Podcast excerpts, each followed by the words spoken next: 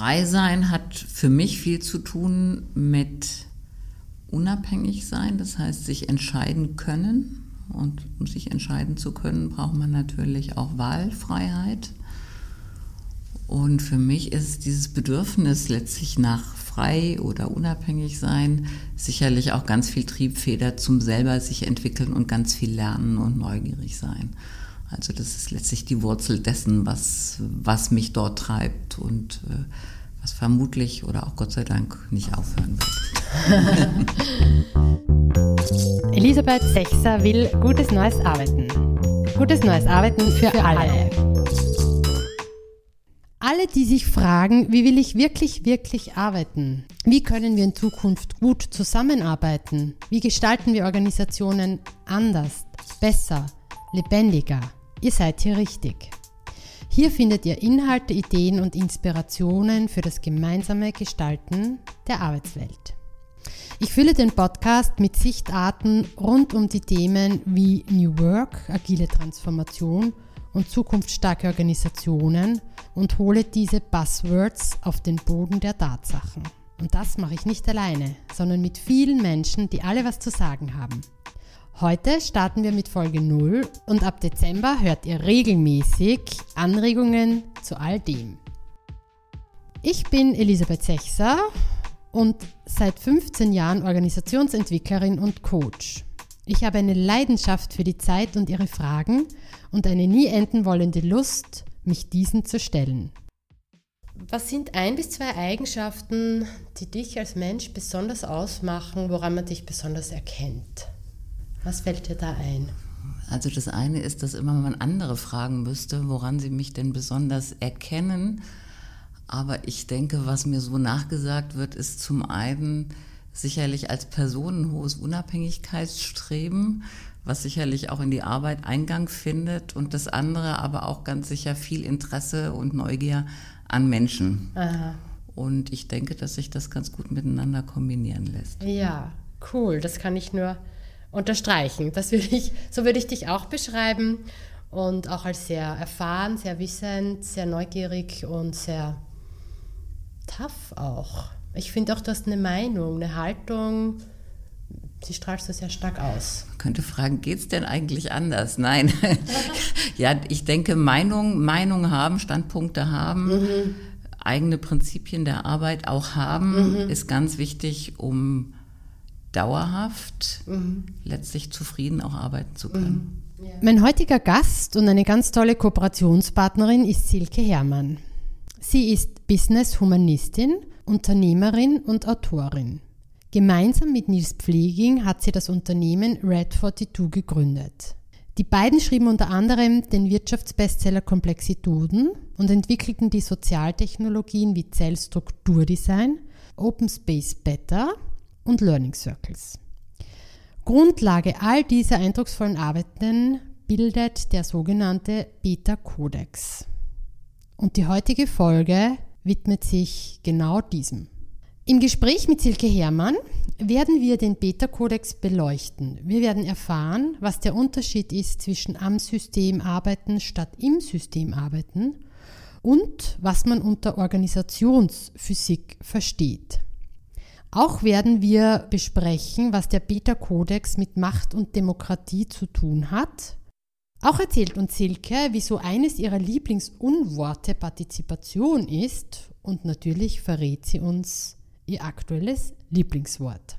Wer danach mehr Lust auf den Beta-Kodex und Gedanken von Silke Herrmann hat, ich werde das gesamte Interview in voller Länge in den Shownotes verlinken. Und wer Silke Hermann persönlich treffen möchte, kommt am besten zu den Beta-Wochen nach Wien.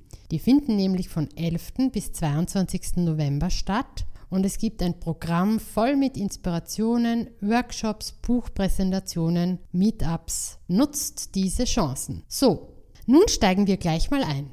Wie du ja weißt, bin ich ein Beta-Codex-Fan. Eine Kollegin behauptet sogar, ich bin ein Groupie. Das finde ich ja eh sehr ein schönes Kompliment.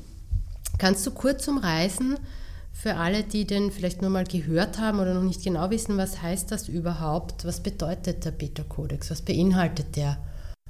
Also erstmal beinhaltet der Beta-Kodex zwölf Prinzipien, ja. die sich um die Gestaltung von Organisationen ranken. Mhm.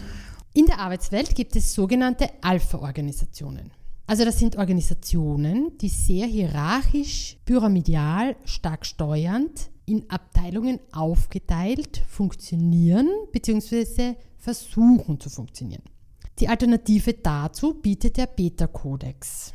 Das ist eine andere Form, ein anderes Denkmodell, das Unternehmen dabei unterstützt, Teamautonomie, Teilhabe, Vorbereitung statt Planwirtschaft, Transparenz und Könnerschaft, Selbstorganisation, also Leaderships, zu fördern. Der Beta-Kodex ist ein Ansatz, der Organisationen zu mehr Luft und Lust auf Arbeiten verhelfen soll. Also der Organisationen atmungsaktiver, lebendiger, freier macht und erwachsene Menschen gemeinsam Verantwortung übernehmen und arbeiten lässt. Also ich kann den Beta-Kodex wärmstens empfehlen. Und es geht darum, dass es eben nicht zwölf Prinzipien sind, die additiv oder isoliert voneinander zu betrachten sind, sondern es ist ein in sich konsistentes System zur Organisationsgestaltung, was letztlich ähm,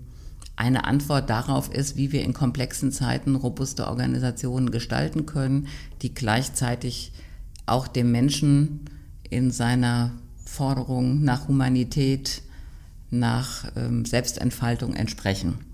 Und ähm, ich denke, wichtig ist, dass der Beta-Kodex jetzt nicht irgendwie ähm, theoretisch nur auf dem Papier ähm, entwickelt und aufgeschrieben wurde, sondern dass er letztlich zurückgeht auf die äh, Research-Arbeiten, die der Beyond Budgeting Roundtable gemacht hat, die eigentlich irgendwann mal angefangen haben, sich zu fragen, ähm, warum gibt es Organisationen, die ohne Budgetierung auskommen? Mhm und haben dann weitergeguckt, haben tiefer geguckt und haben festgestellt, dass es ganz bestimmte Prinzipien gibt, die alle diese Unternehmen haben, die also so eine Art ähm, Kanon auch darstellen, die man braucht, damit das funktioniert mhm. und dass diese Unternehmen oftmals sehr ähm, man nennt das heute sogar komplexitätsrobust sind, also mhm. die auch in schwierigen Zeiten ähm, sehr gut durchkommen, die nicht, nicht in Schieflagen geraten mhm. und dass die von daher sich gegenseitig befördern. Also mhm. der Beta-Kodex ist kein, ich nenne das gerne, es ist kein Buffet oder es ist kein Setzkasten, wo man sich bedient,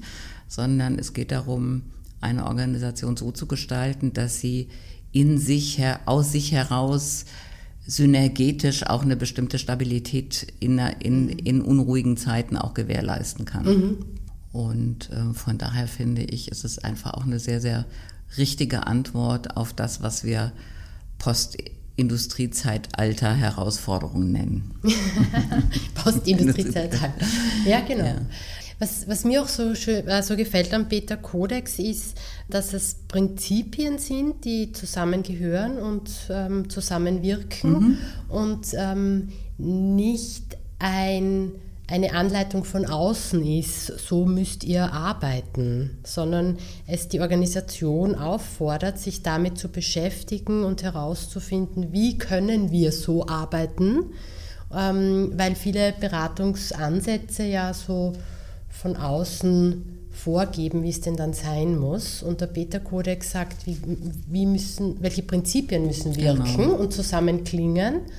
Und gleichzeitig ist es immer eine Aufforderung an die Organisation, das herauszufinden, weil Höchstleistungsunternehmen sich ja sind ja nicht sind vergleichbar in den Prinzipien und dann sind sie sehr einzigartig, so wie wir Menschen. Mhm. Ja, und das finde ich so schön an dem Ansatz, dass da auch sehr viel also dass da viel Gestaltungsspielraum und Möglichkeit drinnen liegt in der jeweiligen Organisation. Und Notwendigkeit. Also ja. es gibt einen Rahmen und es geht ja auch darum, sich mit mhm. den Zusammenhängen auseinanderzusetzen.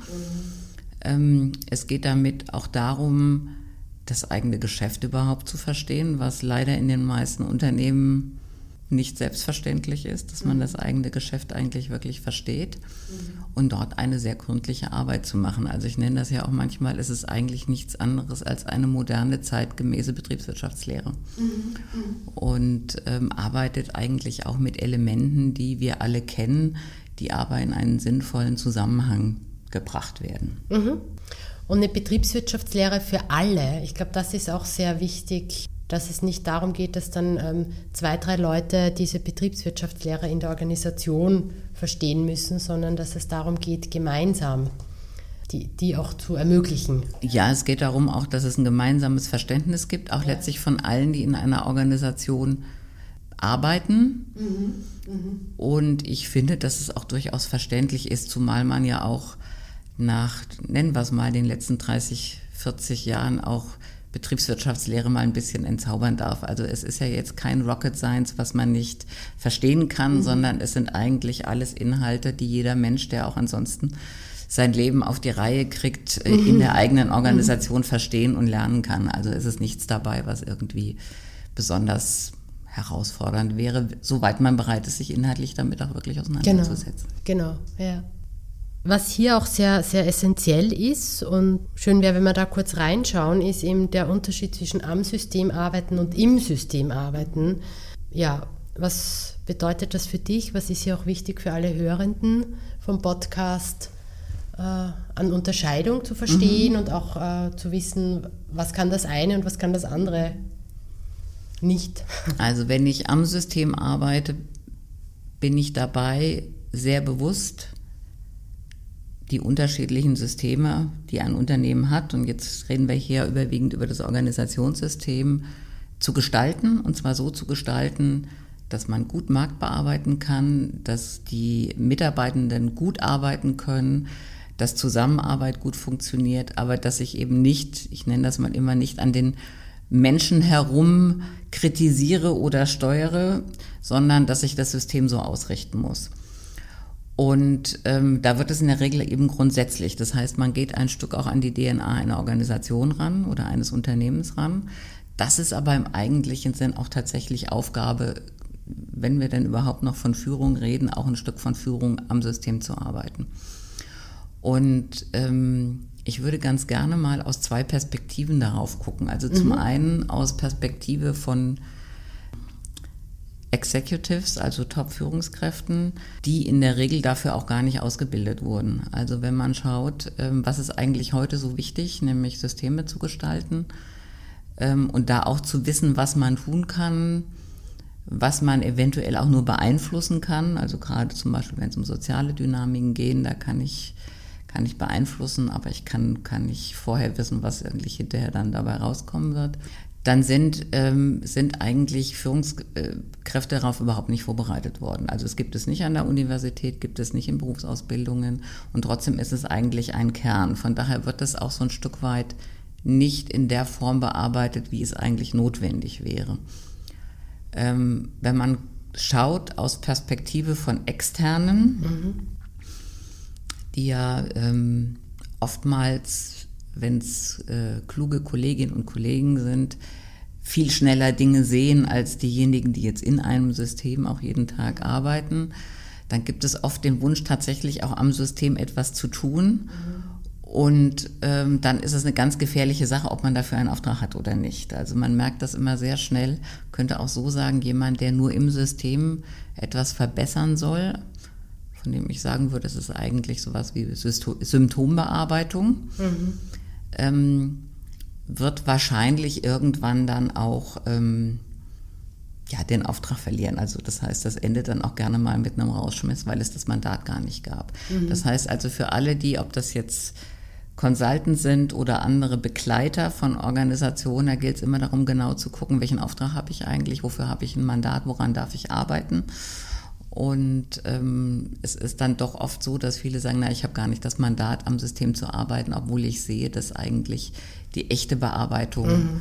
ähm, an einer anderen Stelle dann auch stattfinden müsste. Ja, ich äh, kenne es auch selbst aus, also aus eigener Erfahrung und finde es äh, wirklich essentiell, dass äh, wir alle, die quasi von draußen in Systeme, in Arbeitssysteme reinschauen und diese auch begleiten dürfen und eingeladen werden, mit Antworten zu finden, dass wir gut aufpassen, inwieweit wir auch einfach An Anpassungsarbeit äh, unterstützen, die im Grunde eigentlich die Organisation weiter schwächt und auch den mhm. Mitarbeitern und Mitarbeiterinnen nicht die, die, die Kraft gibt, die sie eigentlich brauchen. Ja? Oder dass man, mir fällt auch auf zum Beispiel immer das Thema Mitarbeiterinnenzufriedenheit, also wie man das versucht, herzustellen, ohne sich äh, darum zu kümmern, am System zu arbeiten und, und eigentlich immer nur noch draufpackt, was man an, an Goodies anbieten kann und sich wundert, dass der Fachkräftemangel trotzdem nicht aufhört ähm, oder dass die Leute nicht lange in der Organisation bleiben.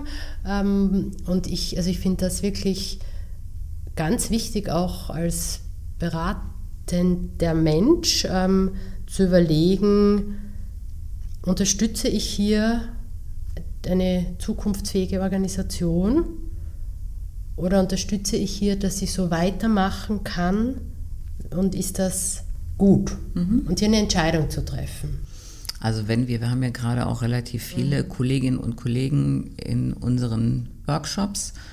Ich finde, es ist letztlich immer eine ganz individuelle Entscheidung, was ich machen möchte. Was ich wichtig finde, ist nur, dass ich sie bewusst treffe. Mhm. Also es gibt sicherlich auch äh, gute Begleitungen, die man im System machen kann. Mhm.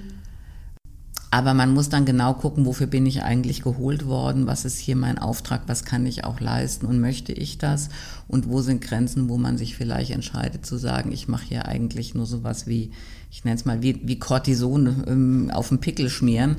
Und äh, der wird an der, wenn ich das absetze, wird er halt an einer anderen Stelle sich dann auch wieder sofort wieder zeigen. Mhm. Ähm, man kann ein bisschen zynisch sagen, damit lässt sich auf Dauer sehr, sehr viel Geld verdienen, weil, das, weil die Symptome natürlich nicht verschwinden. Mhm. Die Frage ist, ob ob es das ist, was man auf Dauer machen möchte. Mhm. Und ähm, ich finde es, egal was man tut, immer ganz wichtig, dass man eine sehr, sehr klare Auftragsklärung mit Kunden mhm. hat, die die ja nicht unbedingt immer gerne machen. Also das ist ja auch so, dass Kunden sich ja gerne mal so ein bisschen entziehen und ein bisschen vage auch bleiben wollen. Mhm.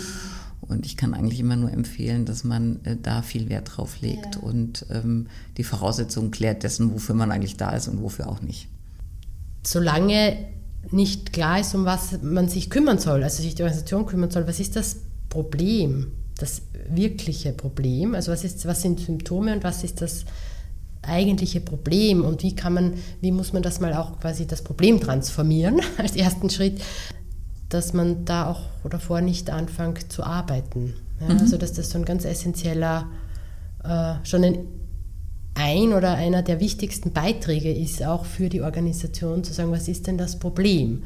Und es gibt ja auch, ähm, vielleicht finden es ein paar Berater, Beraterinnen nicht so toll, weil die gerne in Lösungen gleich gehen. Und ich, ich bin aber sehr problemfokussiert, was die, vor allem die erste Zeit anbelangt, weil sonst kommt man auch nicht zu den Kraftquellen, die es ja auch braucht, um etwas zu transformieren. Ja, und das finde ich ist sehr ja, stark spürbar in deiner Person und auch in dem Arbeitsansatz, in der Haltung. Ja, das freut mich sehr, weil das, ja. das liegt mir auch sehr am Herzen. Ja. Ähm, und das sind eben auch so Entscheidungen. Also ich für mich habe mich ganz klar entschieden, andere Sachen auch nicht mehr machen zu wollen. Mhm. Weil, ähm, weil es doch viel Kraft kostet und mm, selbst wenn der Kunde glücklich ist, es für mich nicht genug ähm, Ergebnis liefern würde, um letztlich auch meine Lebenszeit in dieser Arbeit dann mhm. ähm, zu versenken in einer gewissen Art und Weise. Mhm. Und ähm, interessanterweise ist das, das, das Spektrum der Begleitung von außen ja sehr, sehr, sehr, sehr breit. Also um nicht zu sagen, sehr, sehr wenig überschaubar auch für ja. potenzielle Kunden. Und auch da kann man auch eigentlich nur Unternehmen ermuntern, sich sehr genau umzusehen, wen sie eigentlich haben wollen und was sie eigentlich von jemand auch wünschen. Mhm. Ähm, es geht ja auch auch, also es wäre so eine Hypothese, äh, um Macht in Organisationen und wie man die verteilt und auch abgeben will oder kann. Also ähm, dass die, die hierarchisch strukturierte Organisation auch was mit patriarchalen Denkmustern zu tun hat und dass es auch quasi der, der Beta-Kodex ja einen, eine sehr einzahlt in, in, in Gleichstellung mhm. und eine andere Verteilung von mhm. Macht. Mhm. Ja, magst du da auch noch ein bisschen was dazu sagen? Das, das finde ich sehr essentiell. Richtig. Ja, ja, das stimmt schon. Also wir haben im Moment, also wir haben, wenn man so will, traditionell oder klassisch das Verständnis, dass Macht hierarchische Macht ist. Mhm. So, äh, also in Überordnungs-, Unterordnungsverhältnissen und auch in bestimmten Karriereversprechen, mhm. die wir bis heute haben.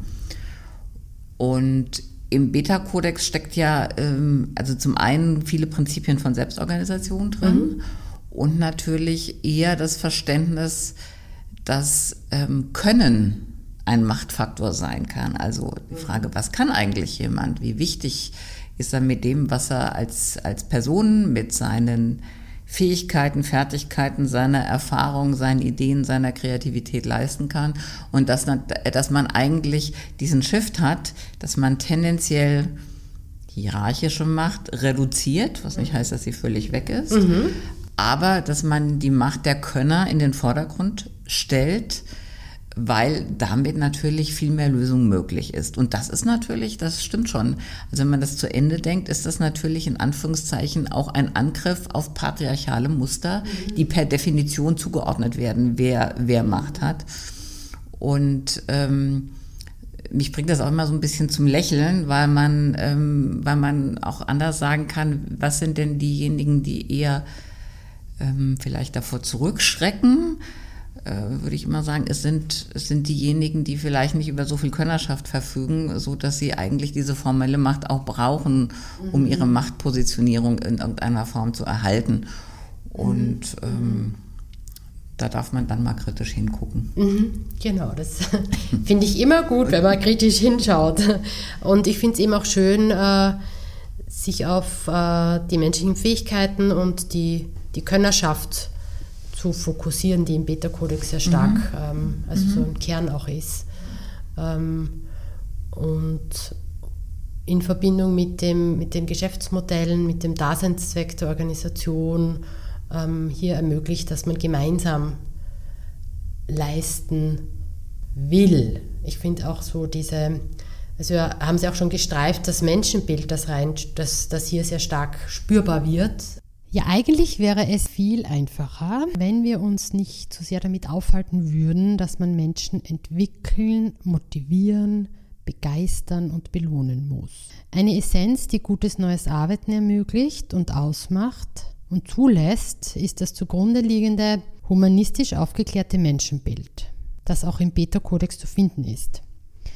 Einfach davon ausgehen, dass wir Menschen intrinsisch motiviert sind, dass wir leisten dürfen wollen, dass wir einen Beitrag leisten möchten, dass wir wirksam sein möchten und dass wir selbstbestimmtes Arbeiten brauchen, um Kreativität zu ermöglichen. Also, dass wir erwachsen und verantwortungsbereit sind. Ich finde es wirklich sehr schade, wenn wir das so vielen Menschen absprechen und dadurch erst recht dieses Verhalten erzeugen, das wir dann beobachten können. Also uns selbst immer wieder eine Falle stellen. Und was hat der Beta-Kodex mit Demokratie zu tun? Der Beta-Kodex ist ein eine Konstruktion, die eine ernsthafte Zusammenarbeit und gemeinsame Verantwortung beinhaltet. Er hat aber nichts zu tun mit dem, was im Moment gerade so ein bisschen gehypt wird, wie die Basisdemokratie in Unternehmen. So, also es geht nicht darum, jeder macht mal, jeder darf denken, jeder, jeder darf, darf demokratisch über alles abstimmen, sondern da haben wir schon auch eine Unternehmenskonstitution, die auch unterschiedliche Rollen hat, wie die des Eigentümers, also derjenige, der eben auch das Geld gibt, äh, zur Verfügung stellt, äh, diejenigen, die dort arbeiten. Also das ist schon eine Ausgewogenheit, aber es hat nicht, es ist, und trotzdem ist es ein, weil es ein meinungsbildender, ein gemeinsamer, diskursiver Prozess ist des Arbeitens, ist es trotzdem urdemokratisch. Mhm. Mhm. Mhm. Also nicht das Basisdemokratische, nein, das wir nein. vielleicht auch. Ist auch ein Stück, ne, ja, das ist auch aus meiner Sicht ein also Stück so eine naive, ja. ist jetzt gemein vielleicht, wenn man das so sagt, aber es ist eine naive, eine romantische Vorstellung von, äh, von Unternehmensführung, hat er aus meiner Sicht auch wenig verloren, sondern es geht eigentlich darum, mit sehr erwachsenen Menschen in unterschiedlichen Rollen ähm, ähm, so zu arbeiten, dass für alle Raum da ist und alle sich einbringen können und, und ihre, sich ihrer Verantwortung bewusst sind und die auch einsetzen ja. für, ähm, also so der Gesellschaft zugewandt einsetzen. Ja. Also das finde ich, finde ich, äh, spricht mich da auch immer sehr an und ich äh, finde es eben, also ich sehe da sehr viel, äh, einen Beitrag auch für eine demokratische Welt ähm, und es tut sich sehr viel politisch auch bei uns. Also jetzt leider auch sehr viel Bedenkliches und gleichzeitig, ich glaube, man stärkt damit sehr die Menschen in den Organisationen. Und wir sind, wir sind ja alle Teil einer Gesellschaft. Sind das heißt, wir, genau. wir ähm, also es zahlt auch in Demokratie ein. Ja, und es zahlt in Mitverantwortung ein, Genau, in genau. Umsicht, Genau. in Miteinander. Ich finde auch, dass das, was äh, in dem Beta-Kodex drinsteckt, ist eben ein sehr toleranter, menschenzugewandter Ansatz, der grundsätzlich daran ähm, sich orientiert, dass Menschen in der Lage und willen sind, miteinander gut zu leben und zu arbeiten. Und insofern ist es einer, ähm, der ganz klar äh, unseren demokratischen Werten verpflichtet ist und nichts anderem. Nun noch ein bisschen Information zu dem wunderbaren Wort Organisationsphysik. Es beschreibt nämlich drei Strukturen, die man in jeder Organisation finden kann. Und die erste Struktur kennen die meisten, nämlich es ist die formelle Struktur, auch sehr bekannt und vertraut als das Organigramm. Das bildet die formelle Struktur, nämlich wer hat welche Positionsmacht, äh, wie wird Hierarchie gestaltet in Organisationen am ehesten ab, wenn es nicht gerade in Überarbeitung ist. Und gleichzeitig ist das nur eine Struktur von drei Strukturen, nämlich die zweite Struktur, die in jeder Organisation auch vorhanden ist, ist die informelle Struktur. Wie wird Beziehung gestaltet? Wer hat Beziehungsmacht und Einfluss? Eine nicht zu unterschätzende und auch sehr starke Struktur, die in einer jeden Organisation zu finden ist. Und die dritte Struktur heißt Wertschöpfungsstruktur und ist auch die einzige Struktur, wo Arbeit stattfindet, wo geleistet wird. Und in dieser Struktur geht es vor allem darum, wer kann was, wer ist Könner und Könnerin, wer hat die Macht des Könnens.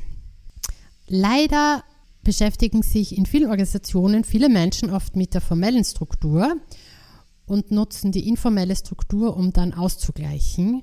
Wesentlich finde ich, dass man sich mit allen drei Strukturen beschäftigt und schaut, wie kann vor allem die informelle Struktur und die formelle Struktur unterstützen, dass gut gearbeitet werden kann. Das heißt, das Organisationsphysikmodell ist wirklich ein wunderschöner Denkansatz, eine wunderschöne Grundlage, um draufzuschauen, gemeinsam und zu überlegen, wie können wir denn wertschöpfungsstark werden und gemeinsam dafür sorgen, dass wir gut und erfolgreich arbeiten können und nicht permanent zu viel beschäftigt sind mit formeller Struktur und informeller Struktur. Was ich hier auch noch sagen möchte, was mir sehr wichtig ist, ist der Ansatz, dass die kleinste Leistungseinheit in einer Organisation immer, immer das Team ist. Das heißt, es gibt keine Einzelleistung in Organisationen. Darüber sollte man mal nachdenken. Wenn man will. Nur wenn man will. Was du ja ansprichst, ist eben dieses fehlende Bild, das Organisat Menschen in Organisationen haben, mhm. wie man auf Organisationen noch schauen kann. Und äh, da habt ihr ja die Organisationsphysik. Mhm. Äh, Gott sei Dank. Auch so eine schöne äh, Wortkreation. Gestaltet wieder, ja. und, äh, und stellt die zur Verfügung. Ich arbeite total gern mit dem Modell Organisationsphysik. Merke auch, dass das für viele, viele Menschen in der Organisation sehr hilfreich ist, äh, weil ihr dadurch ja auch neue Bilder anbietet. Kannst du kurz neben dem Organigramm und der formalen Struktur auch noch die anderen beiden mhm. äh, äh, Strukturen erklären? Ja, also wie, wie, du bereits sagtest, wenn wir Bilder haben der Organisation, kommt immer die formelle als erste, also mit dem letztlich mit dem Bild des Dreiecks, wenn man das mal so ganz reduziert mhm. ähm, betrachtet. Und wenn man dann fragt, naja, was gibt es denn noch, dann kommt im nächsten in der Regel als, ja, es gibt noch eine informelle Organisation oder eine informelle Struktur. Und das ist richtig, das ist so, dass der Teil, wo Menschen in Beziehung sind und ihre Netzwerke ausbilden, mehr oder weniger intensiv. Und das ist auch eine, eine Form von Organisation, ähm, die in jedem Unternehmen vorhanden ist. Also ob man will oder nicht, die ist auch nicht gut, die ist auch nicht schlecht, sondern sie ist da. Mhm. Und es ist eben so der Teil, der, ähm, wenn man so möchte, sich von einer schönen Seite zeigen kann und auch von einer sehr hässlichen. In der schönen Seite ist das die, die Organisationsform, die, wenn es eng wird, wo man sich schnell zusammenfindet, um Dinge zu, auch mal anders zu kommunizieren, um sich zu unterstützen, auch wo Bindungen entstehen. Und wenn es äh, negativ ist, dann ist das sicherlich auch das Element, wo Mobbing entsteht, was wir kennen. Ja, wo gegen bestimmte Personen ausgegrenzt wird oder Menschen auch ähm, ähm, man könnte also einfach fertig gemacht werden. Das kommt auch aus der informellen. Also die ist nicht nur, die hat nicht nur eine, eine angenehme Seite. Ähm, und dann hört es interessanterweise auf. Und wenn man dann sagt, naja, ähm, jetzt eigentlich Leistung in der Organisation wird nicht in der Hierarchie oder in der formellen Organisation erstellt und wird auch nicht in der informellen erstellt. Das wird eigentlich den Teil völlig vergessen, wo eigentlich gearbeitet wird und wo die Leistung produziert wird für das, was verkauft wird. Ist, ist total interessant. Ist total spannend. Irre, also als wenn es automatisch irgendwie passiert und es, wir nennen das halt Wertschöpfungsstruktur. Ja, das ist die Wertschöpfungsstruktur. Und man darf auch nicht vergessen, dass jedes Unternehmen, das nicht pleite ist, hat die. Mhm. Weil sonst wären sie halt insolvent. Ja, also das ist der Teil, äh, wo Produktivität stattfindet, äh, ist der Teil, wo geleistet wird für den Markt. Und ähm, auch dort ähm, haben wir haben wir letztlich so wir sind letztlich äh, auch dort kommt jeder von uns vor also ich mache das gerne in Workshops auch so dass ich sage man kommt jeder Mensch kommt in in einer Organisation dreimal vor nämlich in jeder dieser drei Strukturen und hat auch in jeder dieser drei Strukturen unterschiedliche Art von Macht weil alle drei sind auch mit einer Macht verbunden und das Schöne ist, dass man immer sagen kann, na ja, also das Unternehmen hat eine Wertschöpfungsstruktur und würde es nicht geben. Man könnte auch fast manchmal sagen, es ist erstaunlich, dass Unternehmen trotzdem irgendwie Wertschöpfung erbringen, obwohl darüber wenig geredet wird und es gar nicht im Vordergrund steht. Also wie viel Robustheit da tatsächlich vorhanden ist. Und es geht eigentlich in unserer Arbeit immer darum, den Teil ähm, in den Vordergrund zu stellen und den bewusst zu bearbeiten und den sich genau anzusehen und den auch als Gestaltungsraum zu begreifen. Also könnte man sagen, ist eigentlich ganz undramatisch, weil jede Organisation hat das ja sowieso und ist nur die Frage, was bekommt welches Gewicht und woran sollte man arbeiten, woran sollte man schrauben. Und für uns der Schwerpunkt liegt ganz einfach da drin, wo entsteht Wertschöpfung und wie kann dort Zusammenarbeit gut funktionieren und wieder so, dass Menschen sich als sinnstiftend begreifen. Das ist nämlich überwiegend dort der Fall mhm. und nicht in der Hierarchie.